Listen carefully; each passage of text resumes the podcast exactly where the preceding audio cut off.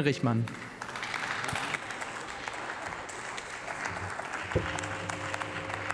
Frau Präsidentin, liebe Kolleginnen und Kollegen! Vor zwei Tagen beim Parlamentarischen Abend der Reserve der Bundeswehr hat die Verteidigungsministerin den Satz geprägt, Haushalt sei der Test, ob eine Regierung nicht nur redet, sondern auch handelt. Aus ihrem Mund entbehrt das nicht einer gewissen Ironie, weil, glaube ich, mancher in ihrem Ministerium oder in der Ukraine froh wäre, wenn sie wenigstens mal mit ihnen reden würde. Aber der Satz ist ja richtig. Und im Resümee müssen wir festhalten, dass auch Frau Faeser Sie diesen Test leider nicht bestehen. Ganz im Gegenteil, Sie legen Ihrem Hause mit diesem Entwurf Handschellen in zentralen Feldern an. Integration, Migration, die Kürzungen in einer Zeit, wo die Migrationszahlen dramatisch ansteigen, sicherlich ein falsches Signal, genauso wie die Auflösung des Expertenkreises politischer Islamismus. Und beim Thema THW hätten einige jetzt, glaube ich, hier aus den Koalitionsfraktionen mal den Tonfall etwas drosseln sollen. Denn die Kürzungen beim THW, insgesamt fast 160 Millionen, kommen ja im Wesentlichen an beim Ehrenamt und bei der Ausbildung der Ehrenamtler. Und das ist ja und da besteht ja auch hier in der Ampel keine Einigkeit, sondern es ist ja so, dass schon vernehmen, zu vernehmen ist von THW-Ortsverbänden, dass aus der SPD das Signal kommt, man hätte ja mehr getan, aber der böse Finanzminister habe das ja nicht zugelassen. Die Einigkeit ist ja groß.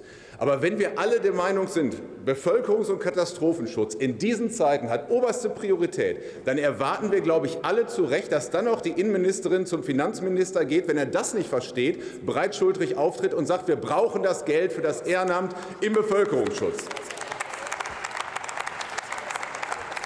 Und Frau Faeser, Sie haben ja auch viele richtige Ansätze. Und mit der Cybersicherheitsagenda haben Sie ja auch wichtige Punkte gesetzt. Es ist richtig, Unternehmen vor erpresserischen Hackern zu schützen. Es ist richtig, die Kritis vor dem Kollaps zu bewahren, Bürger sicher im Netz surfen zu lassen.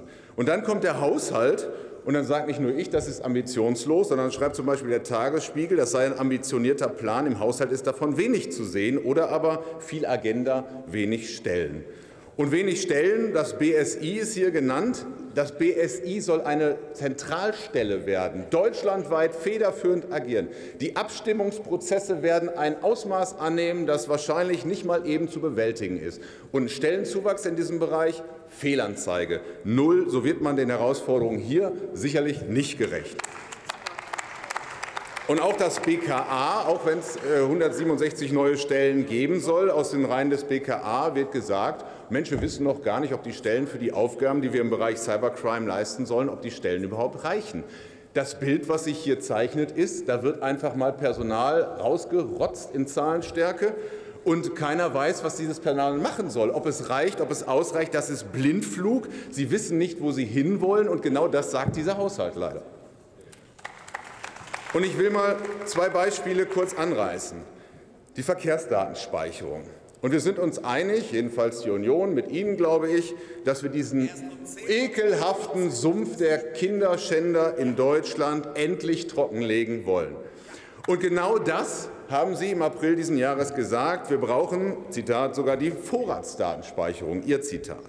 Dann hat die Ampel, die Ampelfraktionen haben dann innerlich getobt und dann haben sie irgendwann mal aufgeweicht, haben gesagt, ja, so habe ich es vielleicht gar nicht gemeint, schrieb die Presse, nur noch bestimmte IP-Adressen sollten gespeichert werden.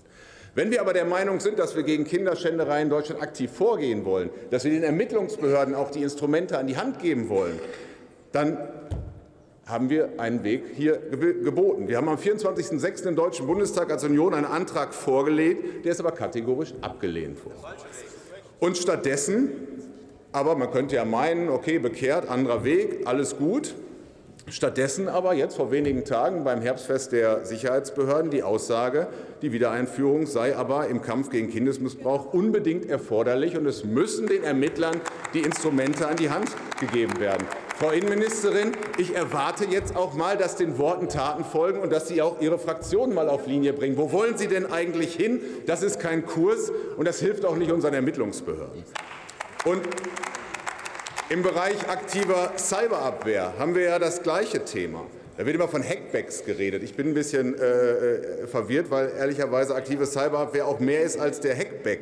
Aber aus Ihrem Mund soll das Zitat kommen, im April gegeben, dass Hackbacks unvermeidbar seien. Und Fragen der Sicherheit dürfe man nicht ideologisch angehen. Äh, Im Juli dann aber berichtet die Presse, Frau Faeser lehnt Hackbacks ab. So, im April haben Sie dann angekündigt, bei der Grundgesetzänderung, die notwendig ist, zum Beispiel Zentralstelle BSI, Sie wollen zügig auf die Union zugehen, um die Zweidrittelmehrheit zu beschaffen. Jetzt ist fraglich, ob die Grundgesetzänderung uns da irgendwie hilft. Wie Sie, ich weiß, es gibt viele Skeptiker. Aber wenn Sie im April sagen, Sie wollen schnell auf die Union zugehen, und es bis heute offenbar nicht passiert ist, dann frage ich mich, was ist denn Ihre Definition von schnell im Bereich Kriminalitätsbekämpfung im Netz? Und ob Verkehrsdatenspeicherung, Cybercrime, Sie haben jede Position mittlerweile mindestens einmal geändert und wieder zurück. Und eine Umsetzung ist bis heute kategorisch Fehlanzeige. Und es wird immer oft geschrieben, wenn man sich informieren möchte, Cyber, die unsichtbare Gefahr. Ich glaube, die größte Gefahr für die Menschen und die Sicherheit in diesem Lande ist eine unsichtbare Innenministerin in diesem Feld. Und es ist ja offenbar ein offenes Geheimnis, Frau Faeser, dass Sie dieses Ressort nicht gewollt haben, dass es nicht Ihre Leidenschaft war und dass Ihr Ziel vielleicht etwas weiter südlich in Hessen liegt. Der Haushalt des Bundesinnenministeriums sinkt um 2,2 Milliarden Euro. Kann man ja sagen, klar, wir leben in Zeiten, wo man sparen muss. Aber ich erwarte jetzt auch Schwerpunktsetzung, ich erwarte Durchsetzung, Autorität, auch die Einordnung der Ampelfraktionen oder zumindest Kompromisse, die man beschreitet im Zuge von Sicherheit, die wir brauchen in diesem Land. Wenn der Haushalt der Test der Handlungsfähigkeit war, dann haben Sie ihn auf jeden Fall nicht bestanden, und das ist schlecht für die Sicherheit in diesem Land. Es gibt sehr viel nachzubessern an diesem Haushalt. Vielen Dank.